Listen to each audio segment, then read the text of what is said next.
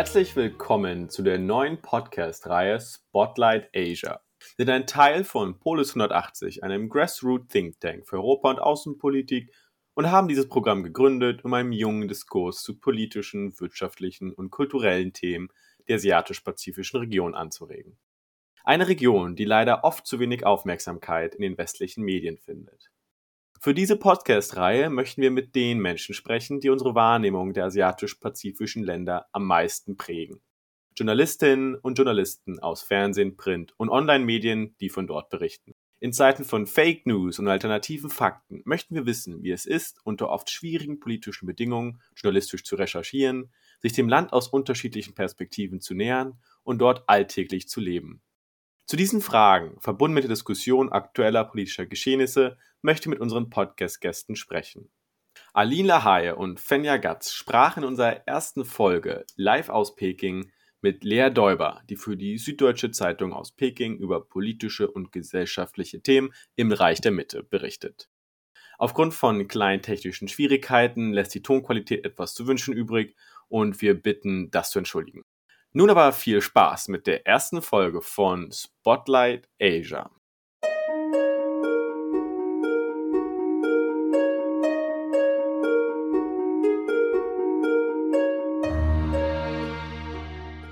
Wir freuen uns sehr, dass Lea Däuber heute bei uns ist. Sie berichtet für die SZ aus Peking über chinesische Politik und Gesellschaft. Schön, dass du da bist, Lea. Hallo. Lea, du bist seit 2018 China-Korrespondentin der Süddeutschen Zeitung und warst vorher zwei Jahre lang von 2016 bis 2018 die Wirtschaftswoche in Shanghai. Du hast einen Hintergrund in Asienstudien, hast in Bonn und Berlin studiert und außerdem die Kölner Journalistenschule für Politik und Wirtschaft absolviert. Außerdem bist du seit 2014 im Vorstand von Journalists.network, einem Zusammenschluss von jungen Reportern, Redakteuren und Autoren zur Förderung der Auslandsberichterstattung. Beim Co-Host Fenja Gatz. Schön, dass du da bist, Fenja. Hallo. Ein Hintergrund in Sinologie und Jura und arbeitet zurzeit als stellvertretende Regionalmanagerin Greater China beim Ostasiatischen Wirtschaftsverein in Hamburg. Und Fenja und ich kennen uns aus unserer gemeinsamen Studienzeit in Peking. Auch von mir herzlich willkommen. Ich freue mich sehr, heute mit dir, Aline und Lea über journalistische Berichterstattung in China zu reden. Aline hat zweieinhalb Jahre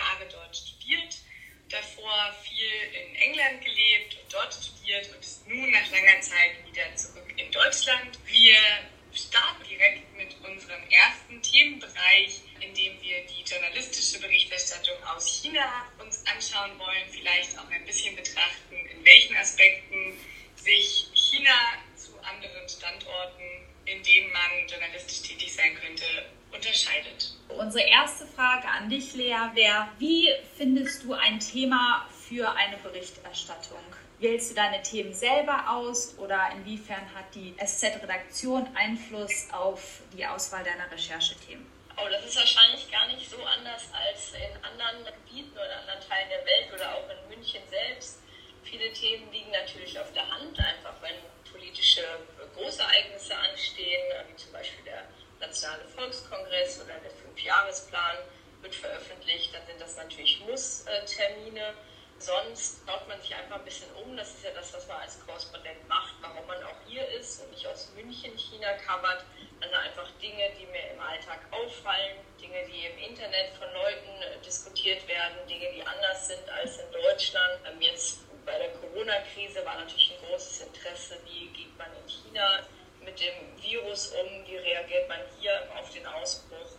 Also all diese Großthemen und manchmal ist es auch einfach die kleinen Beobachtungen, die man hier auf der Straße macht, denen ich dann nachgehe und die ich dann aufschreibe. Und manchmal, klar, gibt es natürlich auch den Wunsch aus München, Fachredakteure, die sagen, sie haben irgendwie gehört, so und so sei es in China, ob ich mich da mal einlesen, mal umschauen könnte, mal mit Experten sprechen. Ich würde sagen, ist wahrscheinlich ein bisschen weniger als das, was ich selbst anbiete, was ich selbst äh, schreiben will, aber kommt natürlich auch vor. In der letzten Zeit ist viel berichtet worden mit Bezug zu China über Corona, die Menschenrechtssituation in Xinjiang oder auch die Proteste in Hongkong. Gibt es Themen, über die du gerne berichtet hättest, die aber hinten runtergefallen sind? Ja, ich finde, dadurch, dass es halt eben so viele Großwetterlagen im Moment gibt, also Konflikt mit den USA so eine große Rolle spielt. Hongkong, also die massiven Menschenrechtsverletzungen in, in Xinjiang, in anderen Teilen Chinas, kommen manchmal die schönen Geschichten zu kurz, warum man eigentlich gerne in China lebt. Ich werde total häufig gefragt, warum tust du dir das eigentlich an?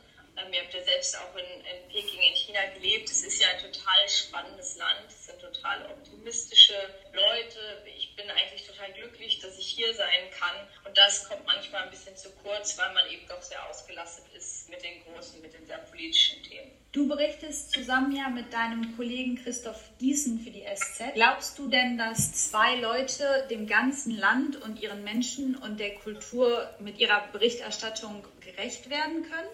Ja, das ist natürlich ein strukturelles Problem, das, das man nicht kleinreden sollte.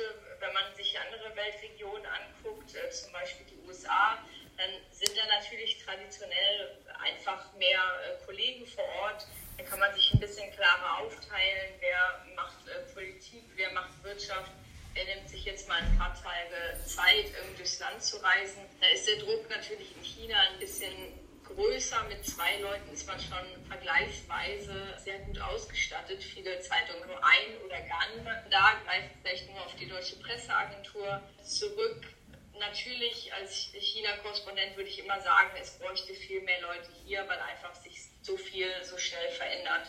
Auf absehbare Zeit wird das wahrscheinlich nicht passieren. Und klar, ich meine, hier lebt ein Fünftel der Weltbevölkerung. Natürlich müssten hier mehr Leute vor Ort sein müsste mehr Austausch geben, aber das ist auch nicht ein Defizit nur von den Redaktionen zu Hause. Im Gegenteil, man würde ja vielfach auch gerne mehr Leute schicken, aber dieser äh, Regularien sind mittlerweile so restriktiv, dass das auch alles gar nicht mehr so einfach ist. Insbesondere wenn du auch davon sprichst, dass nicht genug Leute vor Ort sind, gehe ich davon aus, dass die Kooperation mit anderen Zeitungen und auch aus anderen Ländern extrem wichtig ist bei der Quellensuche und bei auch der Themenrecherche. Gibt es da bestimmte europäische Medien, mit denen man vielleicht zusammenarbeitet, ist dann doch Amerika großer Einfluss und eine wichtige Quelle. Inwiefern sind da die Kooperationen? Die Deutsche Zeitung kooperiert ja immer wieder mit Medien weltweit, wenn es um bestimmte Recherchethemen geht. Es geht natürlich auch um Ressourcen, um Expertise.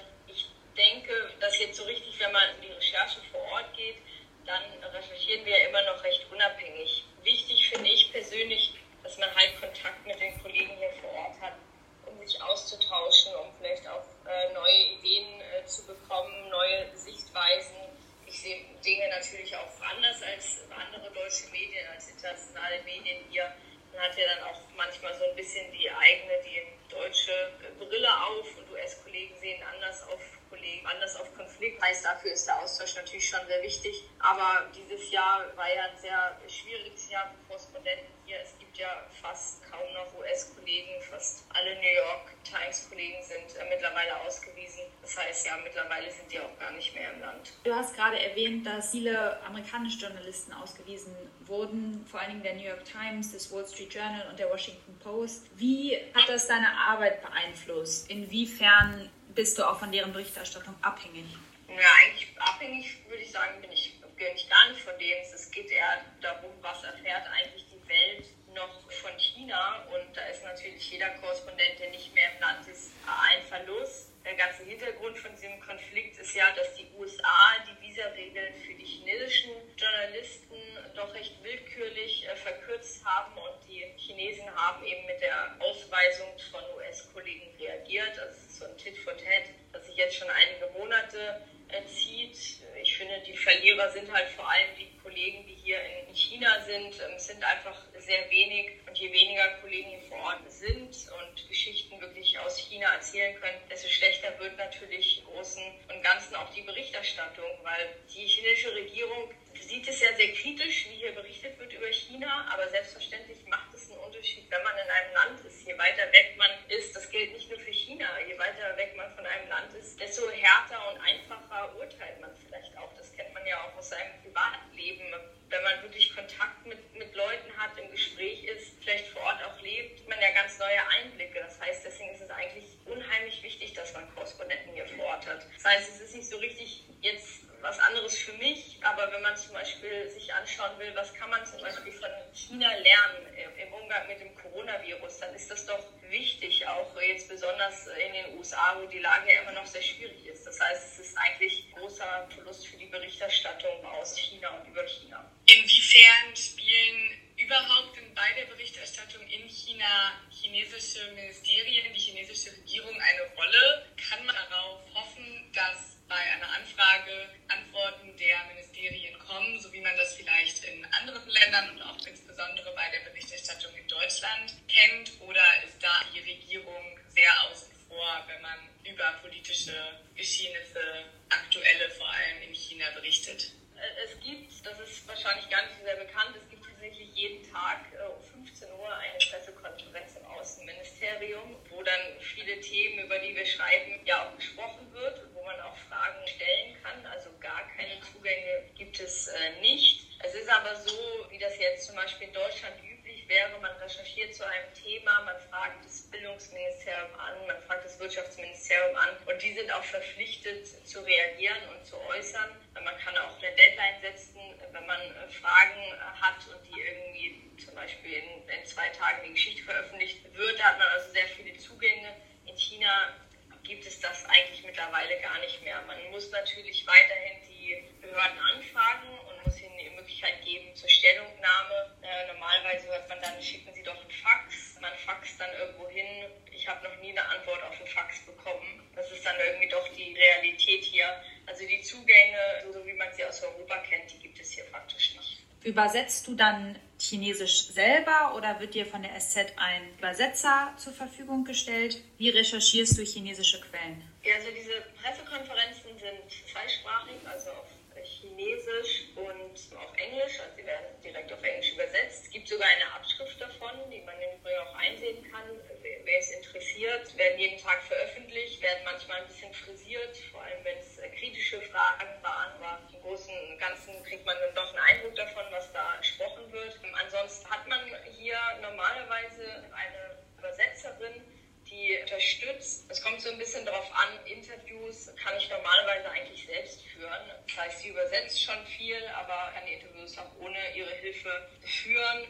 Sie äh, unterstützt aber dann eben schon, wenn es um aktuelle Nachrichtenlagen geht, schaut sie, was wird geschrieben, welche Medien kommentieren was. Es geht aber da vor allem auch um Anfragen, also den Kontakt hält sie dann normalerweise zum Beispiel zu Behörden, schreibt die offiziellen Briefe. Das ist immer noch recht üblich hier. Und ja, eigentlich haben alle Medien mehr oder weniger eine sogenannte News Assistant, also jemanden, der bei der Recherche hilft. Wie ist auch generell die Berichterstattung in Peking? Ist es natürlich das Hochchinesisch, aber wenn man dann ins Ländliche geht, merkst du da, dass der Zugang auch schwieriger ist, wenn man nicht die Möglichkeit hat, direkt kommunizieren, sondern über eine Übersetzerin? Oder ist das eigentlich kein großer Unterschied für dich? Das ist eigentlich recht kurios, weil ja meine Assistentin auch die Dialekte nicht spricht. Also je nachdem, wo man reist, sie kommt ja aus einer Region, dieser Region beherrscht sie dann auch den Dialekt.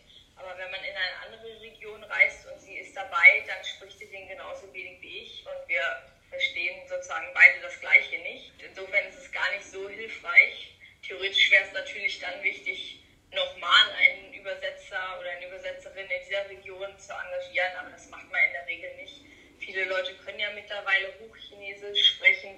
Nur wenn man wirklich auf dem Dorf ist und dort dann eben niemand Jüngeres, der vielleicht unterstützen kann, dann ist das wirklich ein Problem. Aber das ist mir ehrlich gesagt noch nie passiert. Die Leute können in der Regel schon fast alle Hochchinesisch und irgendwie kommt man dann doch irgendwie immer in, durch so ein Interview durch. Du hast ja, bevor du nach Peking gezogen bist, zwei Jahre lang in Shanghai gelebt. Wo siehst du die größten Unterschiede zwischen den beiden Städten?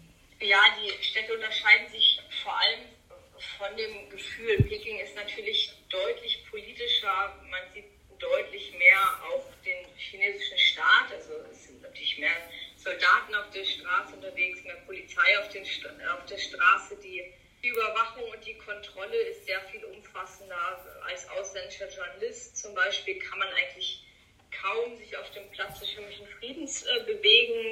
wenn man jetzt zum Beispiel die verbotene Stadt betreten will, dann muss man das immer über den Seiteneingang machen, weil dort vorne ja man eigentlich immer aufgehalten wird und es verlangt wird, dass man dann eine Sondergenehmigung hat und so. Also das ist sehr viel massiver als in, in Shanghai. Das ist also so eine gute Laune-Stadt, äh, wo Experts gerne leben. Ich finde es eigentlich in Peking toller, spannender, weil natürlich auch sehr viel historischer und äh, das Leben noch so ein bisschen rauer ist als, als in Shanghai. Deswegen bin ich eigentlich ganz froh, dass ich jetzt auch in Peking bin.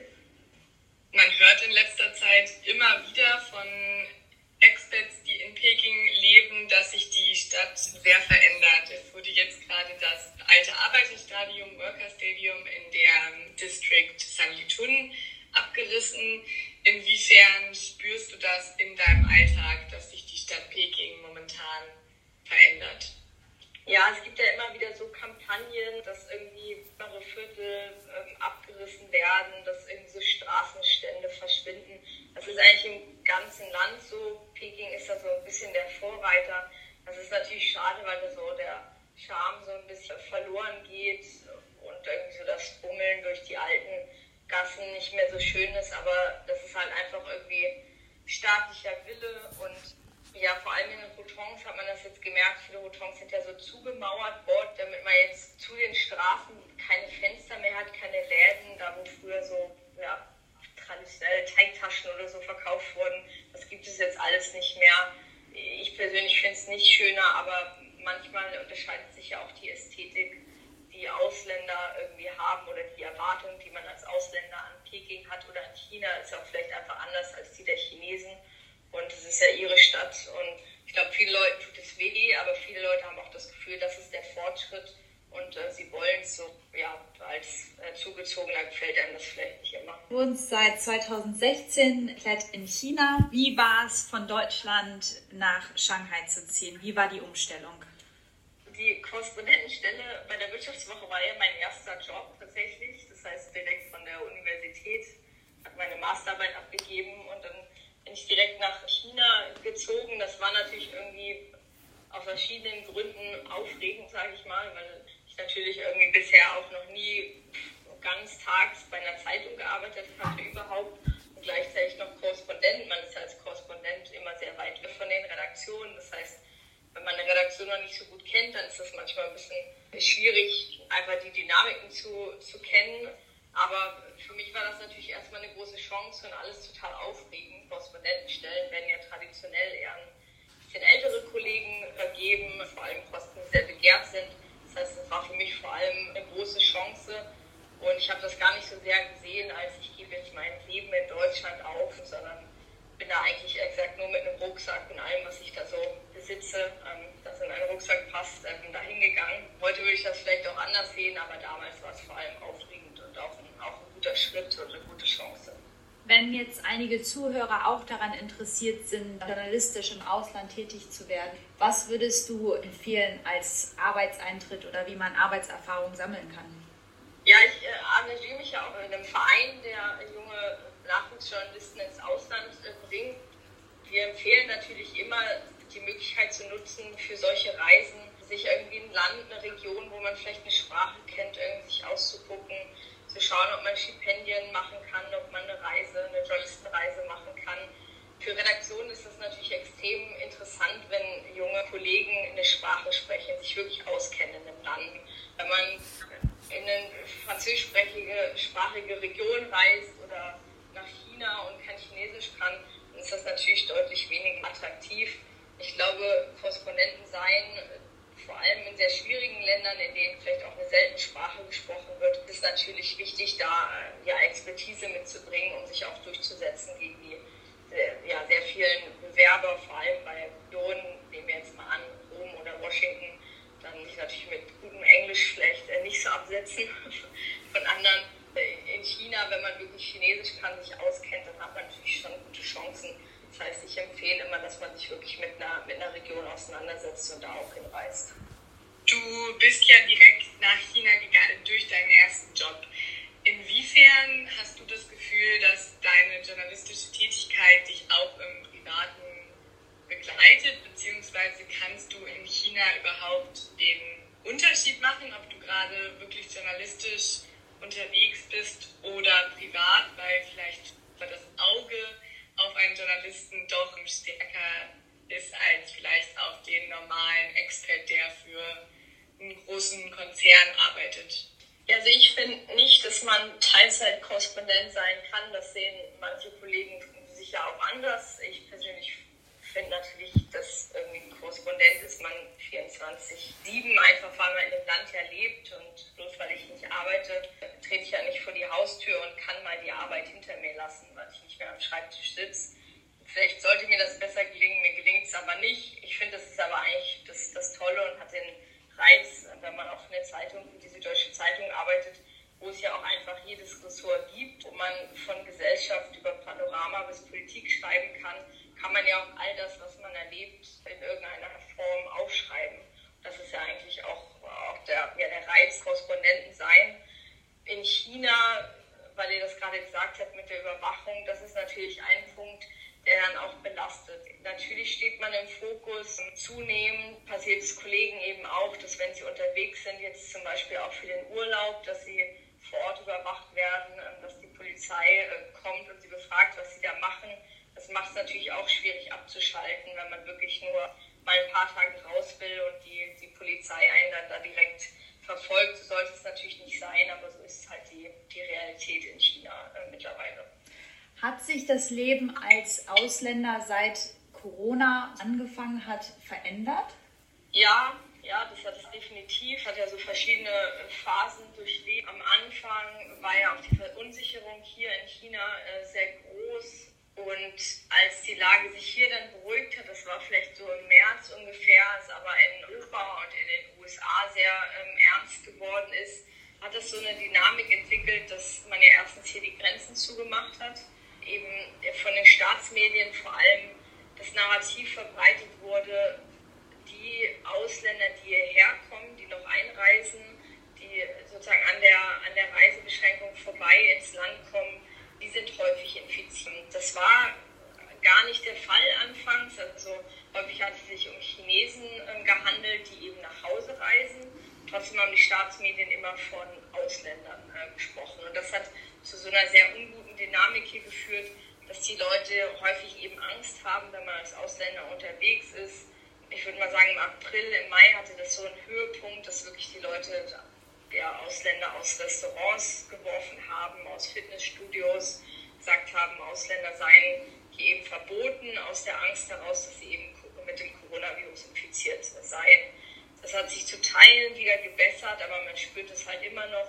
Die Leute sind halt einfach verunsichert und die Staatsmedien berichten es ja sehr gezielt so. Das heißt, es ist ja ein bisschen schwieriger geworden, hier als Ausländer sich zu bewegen.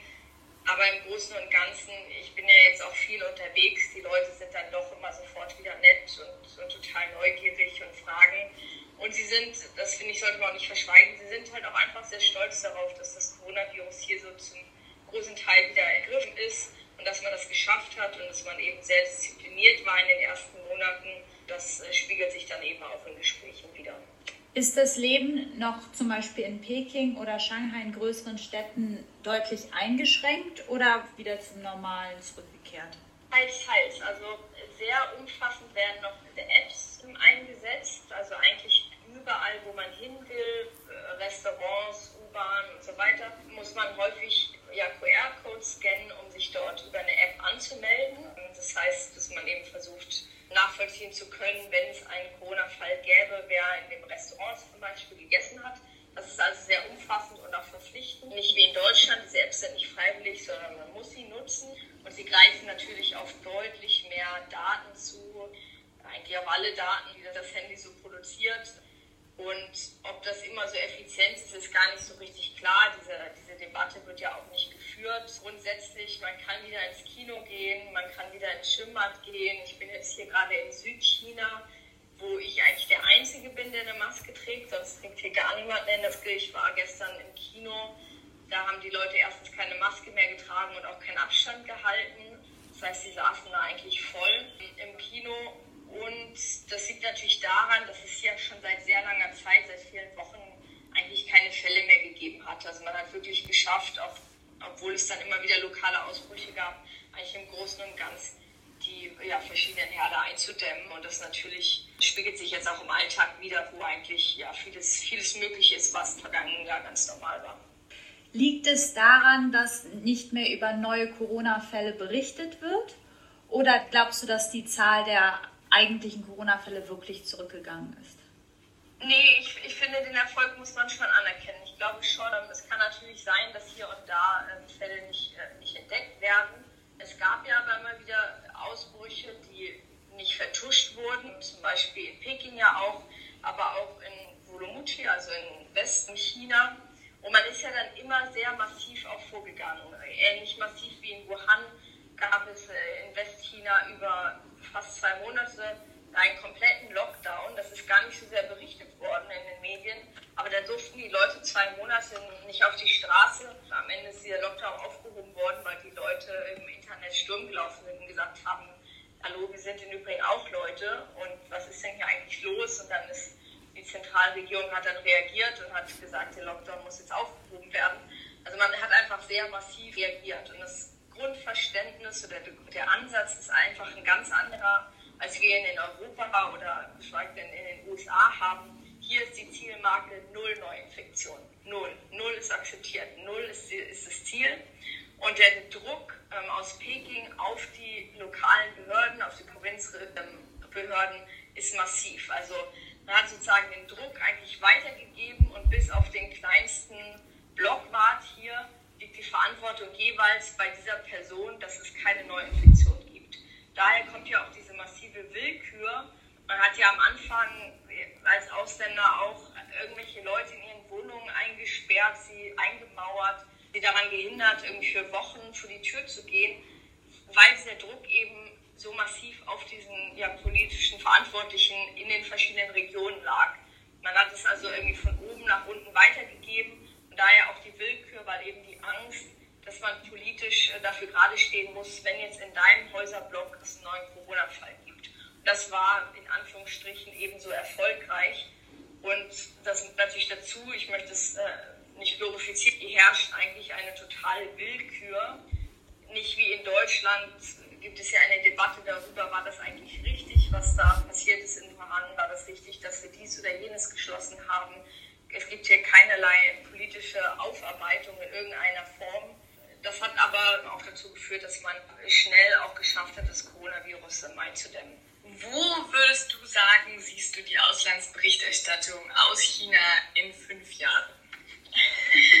Ui, naja, ich kann ja nur hoffen, wo ich sie sehe. Ich würde mir erhoffen, dass viele junge Nachwuchskräfte irgendwie Interesse an China haben, die Sprache lernen, weiterhin auch die Möglichkeit für sich sehen, hierher zu kommen. Das ist ja eigentlich das große Manko, was ich im Moment auch sehe, was mir auch enorm Sorgen macht, ist gar nicht so sehr, gibt es die tollen Leute, die das wollen, sondern gibt es die Möglichkeiten noch. Früher gab es ja einige Programme für junge Journalisten nach China zu kommen aber Praktika, diese Austausche sind eigentlich alle eingestellt worden, auch so als ein Kollateralschaden der ganzen politischen Entwicklung in den letzten Monaten und Jahren. Und das wäre natürlich ein großer Verlust. Also ich hoffe, dass sich das wieder ändert, dass man weiterhin die Möglichkeit hat, junge Nachwuchskräfte zu fördern, die eben später gut, umfassend und irgendwie fair auch hier aus, aus China berichten können. Also das wäre meine Hoffnung für in fünf Jahren. Was war der bewegendste Moment deiner Arbeit in China bisher? Das ist, glaube ich, das ist schwer zu beantworten. Ganz grundsätzlich finde ich es eigentlich immer, manchmal schreibt man sich so ein bisschen am Schreibtisch äh, fest und wird dann doch sehr frustriert und traurig darüber, was hier alles so passiert ist. Und eigentlich ist jeder Moment schön, indem man dann sagt, okay, jetzt, jetzt mache ich nochmal eine Reise, jetzt fahre ich mal irgendwo hin und gucke es mir vor Ort an. Ich finde, die Menschen hier dann irgendwie die Fähigkeit haben, mich immer sofort zum Lachen zu bringen und sie sind total optimistisch, die irgendwie, denen manchmal alles genommen wird, sie dann trotzdem sagen, macht nichts morgen versuche ich es nochmal, morgen mache ich einfach weiter, morgen mache ich was Neues. Und das ist eigentlich total bezaubernd und total toll und auch der Grund, warum ich eigentlich ja immer, immer hier bleiben möchte. Das ist ein sehr schönes Schlusswort. Schön, dass du da warst. Ja, vielen Dank, hat mich gefreut. Das war unsere erste Folge von Spotlight Asia, die wir Anfang Oktober aufgezeichnet haben. Wir hoffen, dir durch einen kleinen Einblick in das Leben und Arbeiten von Journalistinnen und Journalisten in China geben können. Wer mehr zu dem Thema erfahren möchte, dem legen wir Leas Kolumne zum 75. Jubiläum der Süddeutschen Zeitung über ihre Arbeit als Korrespondentin in China sehr ans Herz.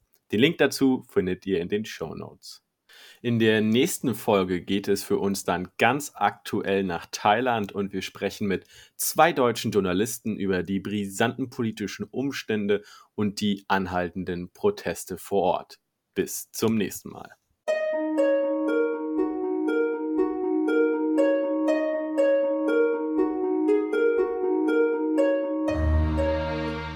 Dieser Polis 180 Podcast gibt ausschließlich die Meinung der Autorinnen und Autoren wieder.